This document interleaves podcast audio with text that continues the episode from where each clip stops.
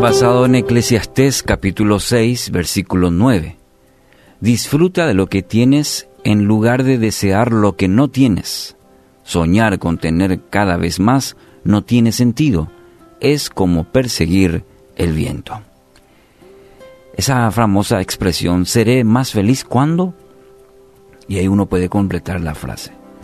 Cuando tenga más dinero, cuando cambie mi vehículo, cuando tenga una casa, cuando me case, y bueno, y la lista puede continuar. Cuando aprenderemos a disfrutar la vida, a gozar de las bendiciones de Dios, que muchas veces vienen, como se dice, en frasco pequeño, es decir, en las cosas sencillas de la vida, como ver un amanecer, respirar, ese pan en la mesa todos los días, la ropa que hoy podemos tener, son detalles que muchas veces pasamos por alto y no nos permite ser feliz. Entonces, está siempre ese deseo de querer más. Deseamos siempre más. Y el pasaje de hoy afirma que soñar con tener cada vez más no tiene sentido, dice eh, el sabio. Y es así. Muchas veces por ese deseo, y ese en algunos casos casi de deseo desmedido, diría yo, las personas invierten todo en tener más e incluso a cualquier precio. Por eso vemos hoy tanta corrupción. Ya no se mide el tema. Y no importa a qué costo.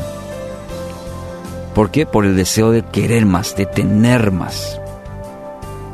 Ser feliz y hacer el bien mientras vivamos son metas dignas para la vida. Pero ojo, pueden también ser trampas mortales para nuestra vida. Dios quiere que disfrutemos la vida, pero en el propósito que Él tiene para cada uno de nosotros. Y sus planes son, dice su palabra, afirma una y otra vez que son de bien y no de mal. Son de futuro y son de esperanza.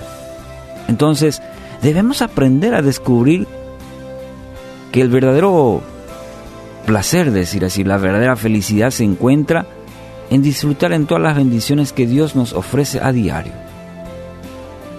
Si hoy despertaste, si levantas la mirada y ves, por más que sea eh, quizás pequeño, son bendiciones de Dios el hecho simplemente de poder, como mencioné, respirar.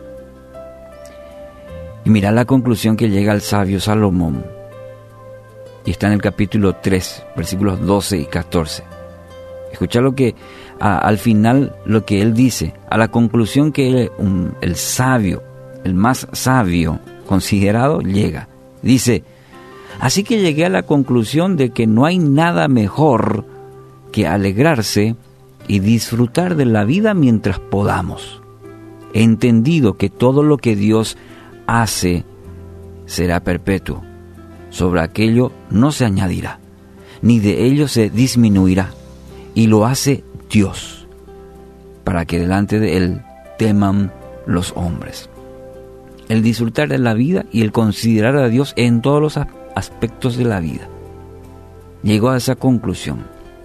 ¿Y a qué clase de temor es la que se refiere en este pasaje?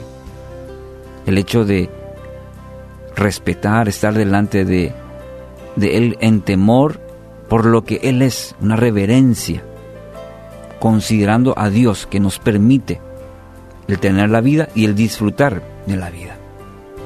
No podrás cumplir con el propósito que Dios te ha dado a menos que le temas y le des el primer lugar en tu vida.